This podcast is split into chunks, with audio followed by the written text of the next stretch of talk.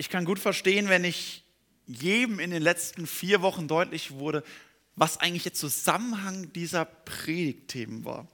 Wir haben ja nach, den Ost, nach Ostern, nach Osterfest haben wir eine neue Predigtreihe begonnen und wir hatten die Predigt überschrieben mit den Themen von Weisen und der neuen Heimat mit Wolfgang Gehring, wahrer Friede von Ruben, mit Ruben Kardonau, Trost und Hoffnung von Simon Gantenbein letzte Woche. Und heute ist das Thema der Predigt Zeugnis der Wahrheit. Und wer an allen Sonntagen da war, fragt sich vielleicht, was ist der Zusammenhang dieser Predigten gewesen? Zum einen sind wir chronologisch durch, im, äh, durchgegangen durch das Johannesevangelium, durch die Kapitel 14, 15 und heute geht es noch ganz knapp in 16 rein. Das heißt, wir haben also Woche für Woche, Schritt für Schritt das Wort Gottes gepredigt. Das ist schon ein Wert in sich selbst. Wenn wir jetzt noch merken, was der große Rahmen dabei ist, was wir uns dabei gedacht haben, beziehungsweise was hat sich Jesus in dieser langen Abfolge von Reden, als er hier seinen Jüngern hält, gedacht, dann haben wir den Jackpot und hoffentlich bleiben dann noch die Texte tiefer im Gedächtnis. Im Newsletter haben wir hier vorne immer hingeschrieben bei unseren Predigten, was die Predigtreihe das Thema ist. Und hier steht eben vom 8. Äh, April bis zum 13. Mai Wesen und Werk des Heiligen Geistes. Das ist die Predigtreihe, in der wir uns gerade befinden. Und das ist auch das, worum Jesus redet in diesem Kapitel. Nur, und das gebe ich zu, in diesen drei Kapiteln erwähnt Jesus nur fünfmal ausdrücklich den Heiligen Geist. In Kapitel 14, Vers 17, 14, 46, 15, 26, 16, 7 und 16, 13.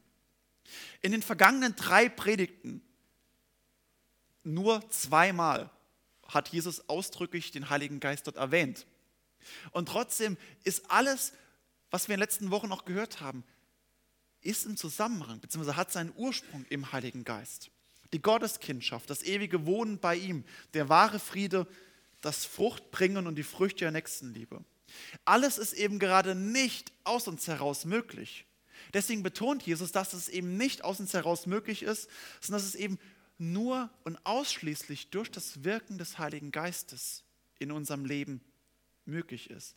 Diese Früchte, von denen wir letzte Woche gehört haben. All das hat seinen Ursprung im Wirken des Heiligen Geistes. Das ist der große Rahmen, den Jesus in diesem Kapitel absteckt. Die Aufgabe des Heiligen Geistes ist eben keine Show zu machen, keine übernatürlichen, spektakulären Dinge, wo wir denken, bam, wenn der Heilige Geist wirkt, dann geschehen, ja, was auch immer. Wenn Jesus ihn ankündigt, macht er gerade das nicht und das ist das Spannende. In den kommenden drei Wochen haben wir, arbeiten wir uns Stück für Stück durch Apostelgeschichte 2, durch das Kapitel mit Pfingsten, mit der Geistausgießung. Dort wird es schon ein bisschen spektakulärer. Aber als Jesus es ankündigt, hier in Johannes 14 bis 16, als Jesus die Grundlage legt, redet er eben überhaupt nicht von spektakulären Dingen. Und gerade das ist die Basis zum Verständnis des Heiligen Geistes. Und deswegen lese ich heute den Predigtext für heute vor von Johannes 15, 16 an. Und auch hier wird der Heilige Geist nur ein einziges Mal ganz am Schluss kurz erwähnt und trotzdem dreht sich alles um ihn. Jesus spricht dort zu seinen Jüngern. Nicht ihr habt mich erwählt, sondern ich habe euch erwählt und bestimmt, dass ihr hingeht und Frucht bringt und eure Frucht bleibt, damit, wenn ihr den Vater bittet in meinem Namen, er es euch gebe. Das gebiete ich euch, dass ihr euch untereinander liebt. Wenn euch die Welt hasst, so wisst, dass sie mich vor euch gehasst hat. Wäret ihr von der Welt, so hätte die Welt das ihre lieb. Weil ihr aber nicht von der Welt seid, sondern ich euch aus der Welt erwählt habe, darum hasst euch die Welt. Gedenkt an das Wort, das ich euch gesagt habe. Der Knecht ist nicht größer als sein Herr. Haben sie mich verfolgt, so werden sie auch euch verfolgen. Haben sie mein Wort gehalten, so werden sie eures auch halten. Nicht, aber das alles werden sie euch tun, um meines Namens willen. Denn sie kennen den nicht, der mich gesandt hat. Wenn ich nicht gekommen wäre, so hätten sie, hätte es ihnen gesagt, so hätten sie keine Sünde. Nun aber können sie sich nicht vorwenden, um ihre Sünde zu entschuldigen. Wer mich hasst, der hasst auch meinen Vater. Hätte ich nicht die Werke unter ihnen getan, die kein anderer getan hat, so hätten sie keine Sünde. Nun aber haben sie es gesehen, und doch hassen sie mich um meinen Vater. Aber es muss das Wort erfüllt werden, das sie in ihrem Gesetz geschrieben steht. Sie hassen mich ohne Grund. Wenn aber der Tröster kommen wird, den ich euch senden werde, vom Vater, der Geist der Wahrheit, der vom Vater ausgeht, der wird Zeugnis geben von mir. Und auch ihr seid meine Zeugen, denn ihr seid von Anfang an bei mir gewesen. Das habe ich zu euch geredet, damit ihr nicht abfallt.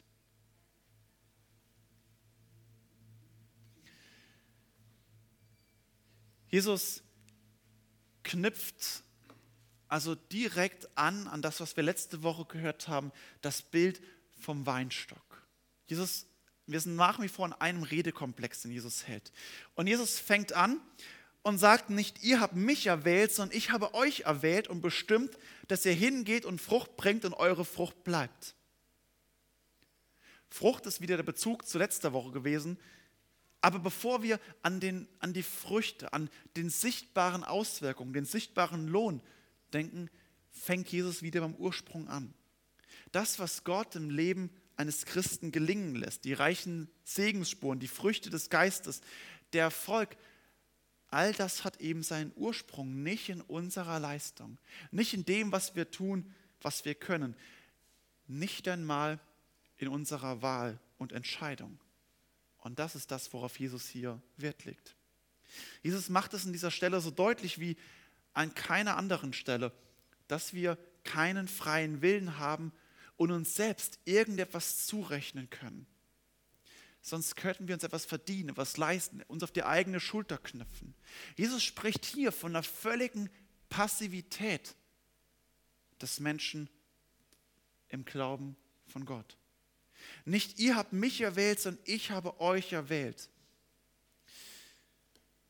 Um ein Christ zu sein, treffe ich keine freie Entscheidung, wie bei einer menschlichen Freundschaft. Bei einer menschlichen Freundschaft ist es so, zwei lernen sich kennen, genau, sind, ja, verstehen sich gut und nach und nach entwickelt sich eine Freundschaft. Das ist eine menschliche Wahl von zwei Seiten. Bei der göttlichen Wahl ist es nicht so. Bei der göttlichen Wahl ist es eben nicht ein gegenseitiges Kennenlernen und Entscheiden. Bei einer göttlichen Wahl ist eine einseitige Erwählung die Jesus hier betont. Gott erwählt Menschen. Und wenn Gott Menschen erwählt, sendet er den Heiligen Geist aus. Und dieser Heilige Geist wirkt im Herzen und im Leben eines Menschen. Und der Heilige Geist, so geht Jesus an anderer Stelle sagen, überzeugt uns von innen heraus. Er öffnet unsere Augen und unser Herzen, das, was wir eben in diesem Lied gesungen haben. Das ist das, was der Heilige Geist tut. Er öffnet unsere Herzen, unsere Augen und lässt uns erkennen, wie es wirklich um uns herum steht und wendet den Blick auf Christus hin. Und wenn der Heilige Geist in uns wirkt und wenn er uns die Augen öffnet, dann werden wir durch den Glauben und die Taufe zu Kindern Gottes und werden hineingeführt in eine lebendige Beziehung der Gotteskindschaft, in eine Verbundenheit mit dem Vater und dem Sohn, in die Nachfolge Christi. Aber all das ist eben keine Entscheidung, keine Leistung, es hat den Ursprung in einer göttlichen Erwählung. So sagt es auch Paulus in Epheser 2, 8 und 9. Denn aus Gnade seid ihr selig geworden durch Glauben. Und das nicht aus euch. Gottes Gabe ist es nicht aus Werken, damit sich nicht jemand rühme. Auch Paulus betont es so, nicht aus euch. Es ist allein Gottes Gnade. Durch den Glauben, den der Heilige Geist uns ins Herz schenkt. Das ist diese Erwählung, die Gott tut. Und gerade das dass es eben nicht unsere freie Wahl ist, dass es eine Erwählung ist, gerade das ist der größte Trostfaktor und Halt im Leben eines Menschen, eines Christen. Weil gerade das ein Fundament ist, wo ich mir selbst nicht geben kann. Wenn ich auf der Erwählung stehe, dann ist das der Boden, wo ich weiß, hier habe ich sicheren Halt. Jesus sagt das auch einige Kapitel zuvor. Wer die Bibel vor sich hat, kann vorblättern. Johannes 10, Vers 28. Dort, wo er von spricht, von meine Schafe hören meine Stimme und sie folgen mir. Und dann sagt er, und ich gebe ihnen das ewige Leben und niemand wird sie aus meiner Hand herausreißen können. Johannes 10, 28. Gerade das ist dieser Stabilitätsanker, dieser Trostfaktor. Niemand kann mich aus der Hand Gottes herausreißen. Niemand. Weil er mich erwählt hat, weil er mich gerufen hat. Egal welche Stürme im Leben auch noch über mich hereinbrechen sollen und werden. Christus hat mich erwählt und er hält mich fest.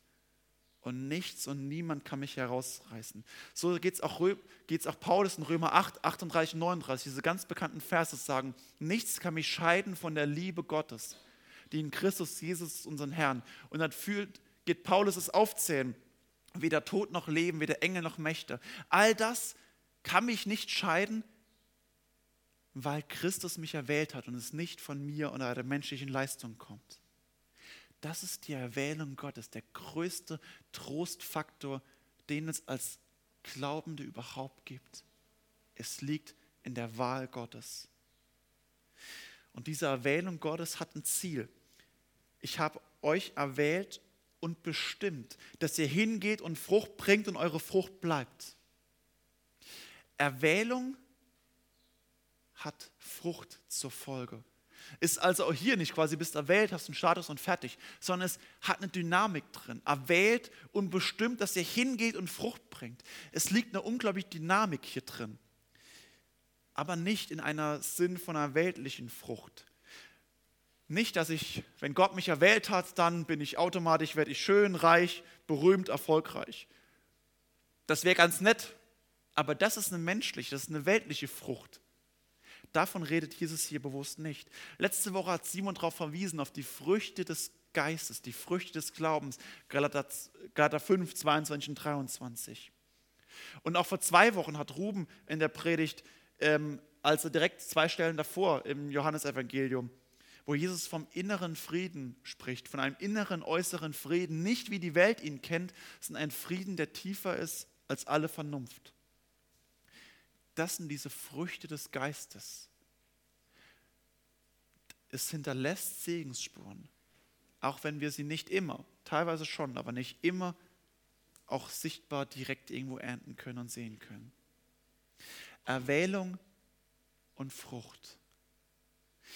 Bisher hört sich das noch sehr schön an. Aber jetzt hat die Predigtext ja noch eine weitere, eine zweite Seite. Nämlich Erwählung hat Hass zur Folge. Und das ist ja das, was wie so ein Bruch in diesem Predigtext ist. Auch die meisten Bibeln machen hier auch nach Vers 17 auch einen Unterbruch. Aber das ist ja die logische Konsequenz, warum Jesus hier weiterredet. Jeder Jude würde das voll und ganz unterschreiben und mit seinem Leben wirklich auch nachvollziehen. Die Juden wissen, gläubige Juden betonen, dass sie das auserwählte Volk Gottes sind. Und dass gerade das der Ursprung ist für einen überzeitlichen Antisemitismus. Also den Hass der Welt auf die Juden. Und so richtig und wichtig es ist, absolut, dass wir Antisemitismus bekämpfen und dass wir nicht schweigen, wo er sich weiter ausbreitet. Und zugleich werden wir nüchtern feststellen und wissen, dass er sich nie ganz ausrotten lässt, weil Hass dann kommt, wo Erwählung den Ursprung hat. Erwählung hat Hass zur Folge. Und trotzdem haben wir die große Pflicht, dagegen anzukämpfen. Jesus geht hier an der Stelle keine hypothetische Frage aufstellen, Gedankenspekulationen sagt, als ich habe euch erwählt und falls euch mal jemand verfolgen sollte. Nein, für Jesus hier ist es Fakt. Er sagt, ähm, wenn euch die Welt ähm, wenn euch die Welt hasst als Fakt, so wisst, dass sie mich vor euch gehasst hat. Jesus stellt es fest, das wird kommen. Und dann fährt er weiter, wäret ihr von der Welt, so hätte die Welt das ihre lieb. Weil ihr aber nicht von der Welt seid, sondern ich euch aus der Welt erwählt habe, darum hasst euch die Welt. Jesus hebt also hier nochmal den Aspekt der Erwählung hervor, nämlich dass wenn Gott einen Menschen erwählt, diese Erwählung den Menschen in gewisser Weise von der Welt distanziert, ihr gegenüberstellt. Ein altes Sprichwort unter Christen sagt, wir sind aus der Welt, doch nicht von dieser Welt. Aus der Welt, aber nicht von der Welt. Und viele Bibelverse, Neuen Testament, ganz, ganz oft sprechen die Apostel die Gemeinde immer wieder an, als die Fremden, als die Gäste, als die Pilger in dieser Welt. Die, die das eigentliche Bürgerrecht im Himmel haben. Diejenigen, die aus der Welt herausgerufen sind und als Kinder Gottes dieser Welt gegenüberstehen. Obwohl sie in der Welt leben, aber nicht nach den Maßstäben, nach den Regeln, nicht nach der Denkweise dieser Welt. Wir sind Bürger dieser Welt. Das steht in meinem Personalausweis drin. Und zugleich habe ich einen höheren Personalausweis, Bürger des Himmelreiches, einer höheren Ordnung, der ich verpflichtet bin. Und das ist auch der Grund, warum Christen nicht nur die Gesetze dieser Welt halten, sondern zugleich den viel strengeren Ordnungen befolgen, und zwar freiwillig sich unterlegen eine viel strengere Ethik, viel strengere Verhaltensweisen, die nicht so sind wie von dieser Welt. Die kritische Frage an uns als ganze Gemeinde, aber auch als, an dich und mich persönlich ist, unterscheidet sich dein Leben vom Leben eines Nichtchristen? Wird es sichtbar, dass du Bürger des Himmelreiches bist und dieses Leben sich unterscheidet von einem, der nur Bürger dieser Welt ist? Wird es sichtbar oder leben wir nicht doch nach den Maßstäben dieser Welt? Sind wir wirklich gehorsam gegenüber der Heiligen Schrift, treu zu Christus? Oder ist das Wirken des Heiligen Geistes in unserem Leben vergeblich? Das ist die Gretchenfrage, die wir unserem Leben uns stellen müssten. Wenn Jesus sagt, wärt ihr von dieser Welt, so hätte die Welt das ihre lieb. Jesus geht davon aus, dass sich als das Leben eines Christen deutlich sichtbar unterscheidet. Wenn ihr von dieser Welt wärt, hätte die Welt das ihre lieb. Das heißt, die Welt erkennt an euch, dass sich euer Leben sichtbar unterscheidet.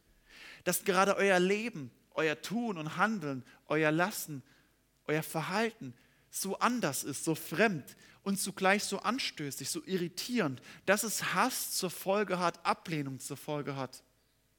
Die provozierende Frage, die wir uns selbst stellen müssen, die du dir stellst müsst, hasst jemand in dieser Welt dich? Hasst die Welt dich, weil du im Glauben in der Nachfolge Jesu Christi stehst?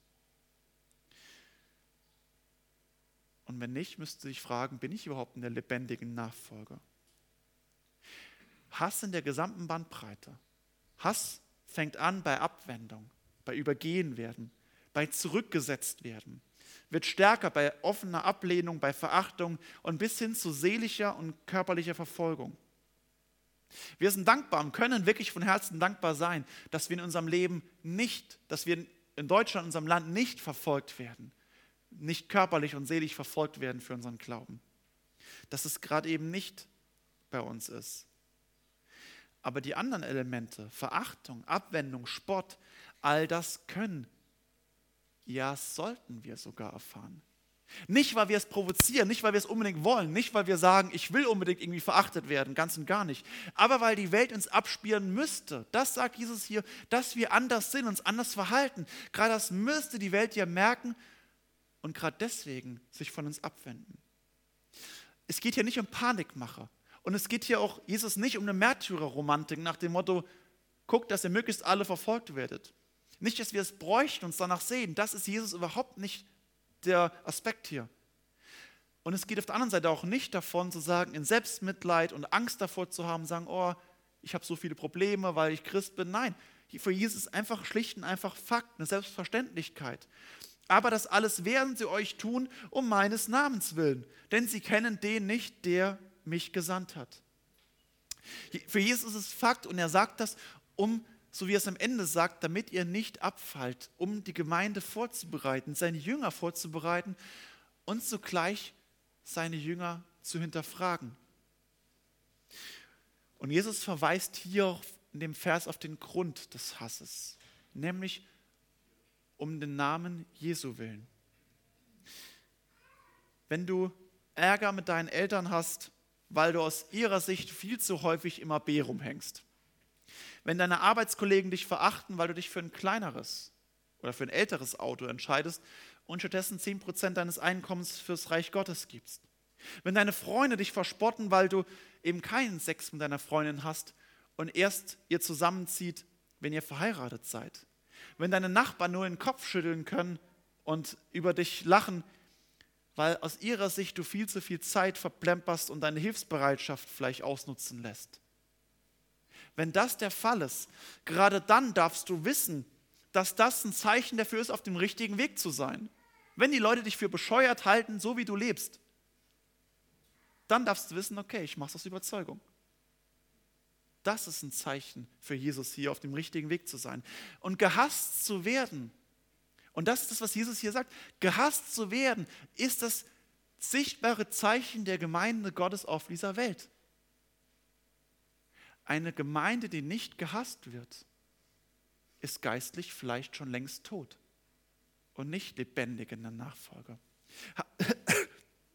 Haben sie mich verfolgt, so werden sie euch auch verfolgen. Und sie tun das, weil sie den nicht kennen, der mich gesandt hat. Und Jesus verweist hier im Vers auf die Kette, denn sie kennen den nicht, der mich gesandt hat. Der Grund ist der Name Jesu.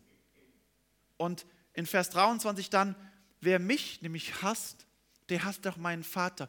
Für Jesus ist also die Kette, sie hassen euch, weil sie eigentlich mich hassen. Und sie hassen mich, weil sie eigentlich den Vater im Himmel hassen. Jesus macht diese Kette auf, weil er deutlich macht, das, was in dieser Welt ist, was das Natürliche dieser Welt ist, ist die Rebellion gegen Gott, ist die Sünde, die Ablehnung von Gott dem Vater, das Getrenntsein. Und wer unter der Sünde steht, der hasst den Vater, der hasst den Sohn und der hasst die Gemeinde Gottes, die lebendig dem Sohn nachfolgen. Das ist die Kette des Hasses. Und wie fällt unsere Reaktion darauf aus, wenn Erwählung Hass zur Folge hat? Worauf besinne ich mich, wenn mir eben Hass, Sport, Ablehnung entgegenkommt? Eigene Stärke, trotzig, aber hier reagiere ich drauf, oder ängstlich mit Rückzug, mit Einigeln, mit Selbstmitleid? Wie reagiere ich drauf? Jesus sagt, wenn aber der Tröster kommen wird, den ich euch senden werde vom Vater, der Geist der Wahrheit, der vom Vater ausgeht, der wird Zeugnis geben von mir. Jesus sagt das und kommt dann auf das Wirken des Heiligen Geistes zu sprechen. Gerade das ist das, was der Heilige Geist tut. Der Heilige Geist wird hier von Jesus einerseits als Tröster beschrieben, andererseits als Geist der Wahrheit. In beiden steckt ein wesentlicher Aspekt, das, was das Wesen und das Wirken des Heiligen Geistes ist. Das griechische Wort, was hinter Tröster steht, ist schwer zu übersetzen. Es heißt Parakletos, Parakaleo, der Paraklet. Es gibt auch Bibelsetzungen, die einfach nur der Paraklet übersetzen, was es nicht besser macht ähm, zum Verstehen. Aber weil hinten dran ist ein unglaublich breites Wortfeld. Der Tröster, der Ermahner, der Ermutiger, der Beistand. Man kann es sogar mit der Anwalt übersetzen. Der Heilige Geist ist derjenige, der gerade dann in den Zeiten des Hasses, wenn uns Probleme und Spott und Verachtung entgegenkommt, gerade dann derjenige, der uns Trost und Halt und Ermutigung geben wird. Der Anwalt, der uns ein Fundament gibt, das uns im Boden nicht weggezogen wird. Er ist derjenige, der auch dann und Selbstbeherrschung lehrt, Standfestigkeit geben möchtet, damit wir nicht verzweifeln, sondern weiterhin mutig zu Jesus Christus stehen und uns bekennen. Ein Anwalt wird nicht sagen, zieh dich zurück und guck, dass du bloß ruhig bist, sondern nein, steh dazu. Wenn du das, was du tust, aus Überzeugung machst, steh dazu und bekenn dich. Das ist das, was der Heilige Geist tut. Uns auf der anderen Seite der Geist der Wahrheit, wird uns der Heilige Geist tief in eine Wahrheit hineinführen. Und diese tiefere Wahrheit ist, so wie unser Herr selbst gelitten hat, so leiden auch wir. Das ist, was Jesus hier macht, dass die echte Nachfolge eine wirkliche Nachfolge Jesu Christi ist. Und hier wird es konkreter, wo es plötzlich merken, wenn ich an Christus glaube und ihm nachfolge, was bedeutet das eigentlich? Was hat Jesus getan? Jesus ist stellvertretend den Weg des Leidens gegangen, durch Spott und Verachtung und körperliche Verfolgung, hat den Hass ertragen und ist stellvertretend ans Kreuz gegangen, um uns zu erlösen. Und wenn wir sagen, wir glauben an Christus und sind eine Nachfolge Christi, so sind wir ein klein wenig, minimal im Verhältnis zu ihm, bedeutet es auch, um seines Namens willen zu leiden. Das sagt, wenn Jesus an anderen Stellen davon spricht und sagt, wenn wir nachfolgen will, der nehme sein Kreuz auf sich. Das heißt, sein Kreuz auf sich nehmen, treu zu Jesus zu sein und mitzuleiden. Und Paulus geht auch in Römer 8 davon sagen, wir werden mit Christus auferstehen, wenn wir denn mit ihm leiden. Die Nachfolge Christi, der lebendige Glaube ist auf Ängste mit dem Mitleiden mit Christus verbunden. Und eben nicht nur, ich leide an Karfreitag mit und mir tut das alles leid, was Jesus gemacht hat. Nein, auch in meinem Leben zu vollziehen, ein Mitleiden. Und gerade hier ist wieder die Brücke zum Anfang, nämlich der Heilige Geist wird Zeugnis der Wahrheit geben von mir. Und das ist die Brücke zum Anfang, die Brücke zur Erwählung und die Brücke zum Fruchtbringen. Denn das Zeugnis ist ein zweifaches. Ein wesentlicher Aspekt ist Zeugnis geben in der Bibel. Der Heilige Geist wird mich mit Zeugnis geben, mich immer wieder neu auf Christus ausrichten und zugleich wird er mir helfen, Zeuge zu sein in dieser Welt. Frucht prägen für die Bibel ist ganz wesentlich, Zeuge Jesu Christi zu sein in dieser Welt. Mit Worten, mit Taten, mit meinem Leben. Ein Leben, das so ganz anders ist wie das Leben dieser Welt und zugleich und gerade deshalb eine Ausstrahlung hat. Andere Werte, andere Maßstäbe und auf Hass und Ablehnung eben nicht mit Gegenhass und Gewalt zu antworten, sondern so wie es Paulus in Römer äh, 6,16, das ist, glaube ich, schreibt, lasst euch nicht von Bösen überwinden, sondern überwindet das Böse mit Gutem. Das Zeugnis geben vom Geist der Wahrheit bedeutet nämlich den Hass mit einer Sicherheit, mit einem Trost und mit einem weiteren Zeugnis der Treue zu überwinden. Mit Geduld und Frieden und Ruhe. Echte Nachfolge hat Konsequenzen, bedeutet Nachteile, bedeutet Schwierigkeiten. Darüber brauchst du dich nicht wundern, wenn du Ärger hast mit Eltern, Freunden, Arbeitskollegen oder wem auch immer. Echte Nachfolge führt uns in eine viel tiefere Liebe und Abhängigkeit unseres Herrn und zeigt, wir sind abhängig allein von der Erwählung Gottes, dass er uns festhält, er uns trägt, er uns den Beistand und den Trost schenkt. Und zugleich wird echte Abhängigkeit, echte Nachfolge unser Zeugnis in dieser Welt viel stärker und reicher machen. Weil dann der Heilige Geist in uns wirkt und die Treue nicht von uns rauskommt, sondern der Anwalt uns Kraft gibt, standzuhalten. Daher, wenn Erwählung Hass zur Folge hat, wird sie durch das Zeugnis der Wahrheit überwunden. Unser Blick richtet sich eben immer auf Jesus Christus, der, der selbst gelitten hat, der ans Kreuz gegangen ist und der gerade dadurch diese Welt überwunden hat. Und unser Blick ist eben nicht auf uns, sondern auf das, was Christus tut. Die völlige Abhängigkeit, aus der göttlichen Erwählung herauszuleben und zugleich Zeuge der Wahrheit zu sein und viel tiefer zu wissen, ja, ich lebe anders. Und das ist Überzeugung. Das ist das, was Jesus die Jünger hier vorbereitet, uns zugleich wachrüttelt und sagt, liebst du wirklich anders? Und zugleich uns diese Hoffnung und Trost gibt, diesen Blick auf ihn, Zeuge der Wahrheit zu sein. Das ist das, was der Heilige Geist bewirkt. Das ist das Wesen und das Werk des Heiligen Geistes. Unser Blick auf Christus zu richten uns Trost und Halt, Sicherheit in der Erwählung Gottes zu geben und unser Zeugnis in dieser Welt reicher zu machen. Und dieses Zeugnis ist die Botschaft des gekreuzigten, auferstandenen Jesus Christus, der diese Welt überwunden hat. Amen.